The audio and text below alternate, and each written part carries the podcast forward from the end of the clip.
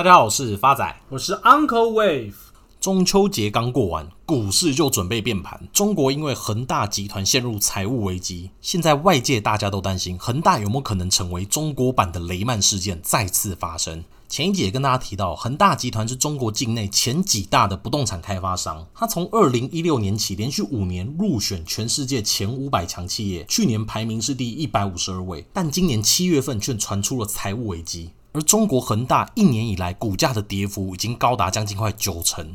但早在去年九月，中国的地方新闻就已经流传恒大有可能倒闭的消息。安可要不要简单的跟大家介绍一下恒大是怎么发迹的？好的，二零零八年，中国为了应对金融危机，北京推出四万亿计划，大量投资涌入基础建设，再加上宽松的信贷政策，房地产迎来一波不可思议的上涨。二零一零年到二零一四年，中国房价不断飙升，一直到二零一四年五月。开始连跌近一年，当时的中国地产企业龙头认为，行业狂飙途径的黄金时代早已过去了。然而，恒大并不赞同这个想法，反而是继续扩张它的不动产事业。当时，中国的不动产企业都沿袭香港所谓的楼凤模式。哎，Uncle 不是这个楼凤模式，怎么听起来跟不动产开发没什么关系，反而是跟社户线开发比较有关系？更正，楼花模式。那什么叫楼花模式呢？也就是台湾所谓的预售制，意思就是向银行借贷数以亿计的资金买地之后，几个月不到就开始销售，销售后收回数倍的本金，然后再把这个本金买入更多的地，借更多的钱。一直循环下去。同一时间，在二零一六年，中国政府推出新一轮的房屋政策。简而言之，就是将城市中难以配套的老破小的区域进行拆除，然后再以现金补贴这些拆除户，鼓励他们再买房。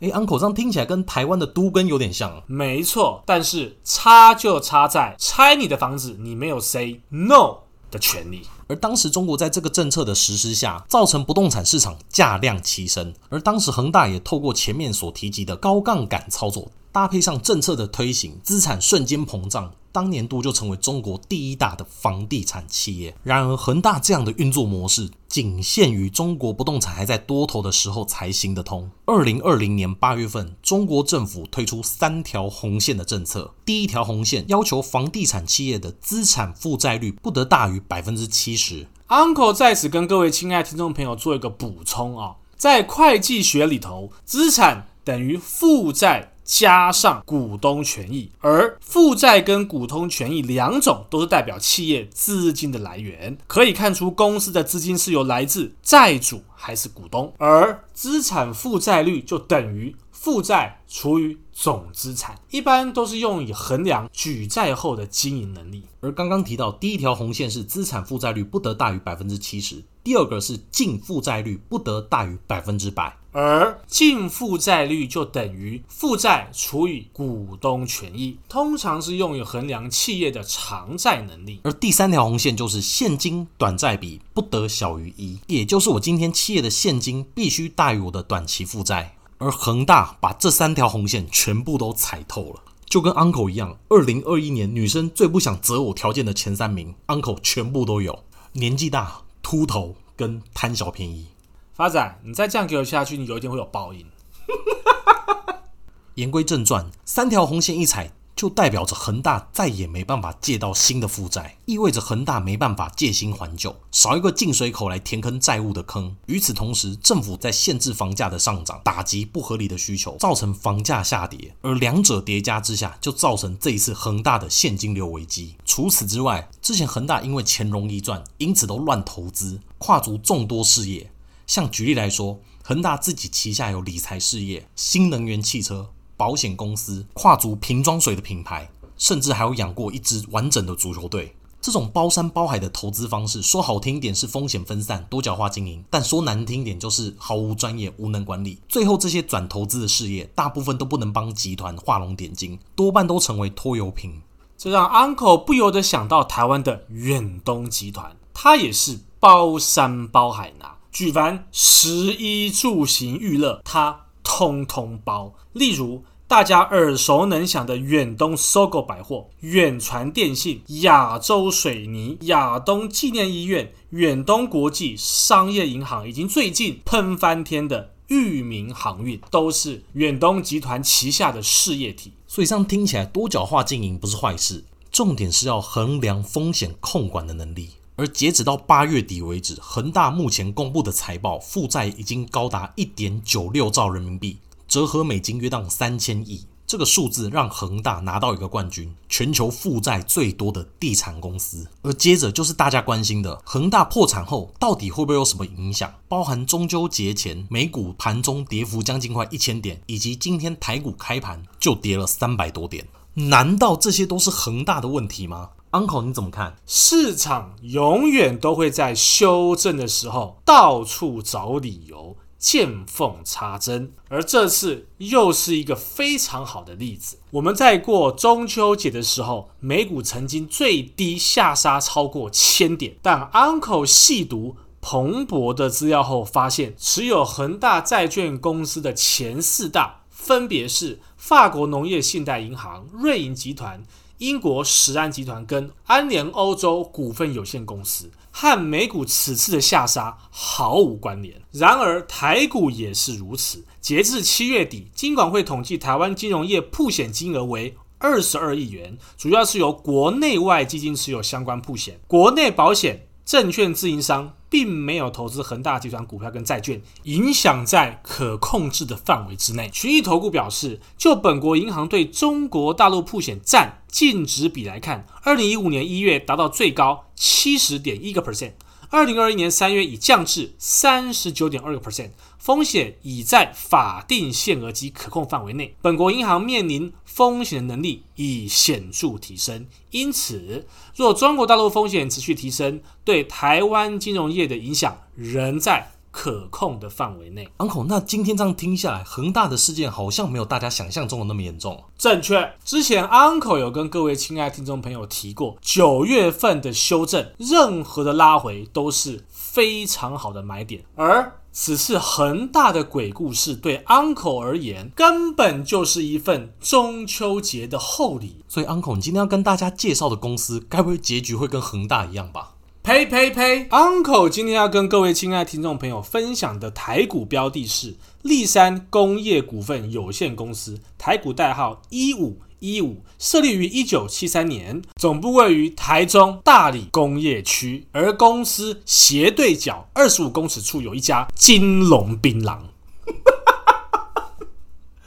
干嘛知道槟榔店要干嘛啦？是因为买一粒送两粒的关系吗？十年前有，但现在我不知道。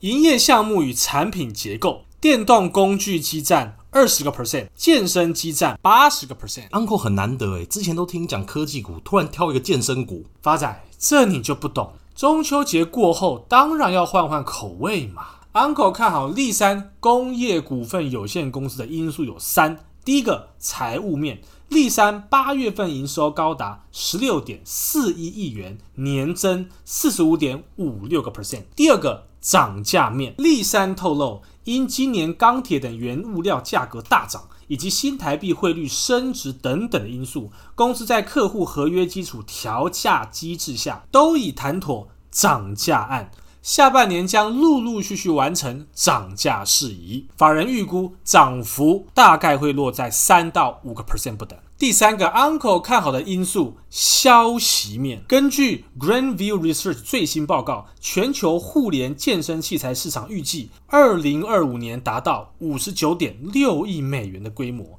复合年增长率高达三十一点二 percent。其中，家用健身器材市场增长速度最快，预期二零一九年到二零二五年间，复合年增长率高达三十二 percent。而立山就是看到互联健身器材的商机，已经积极进行商机的卡位战，再加上国际健康及运动俱乐部协会指出，目前亚洲付费健身会员渗透度普遍不及十个 percent，远远低于美国的二十个 percent。那么随着健康意识抬头，Uncle 认为健身市场绝对有潜在的成长空间。好了，Uncle，听你讲那么多，听众朋友只想知道这一次目标价大概是多少？好的。这次立山工业股份有限公司走的是反弹波格局，目标价会落在八十一点二元。Uncle，这样这次空间有多少？约莫两成。Uncle 不是，最近真的很多听众朋友反映，你报的目标价越来越不行了。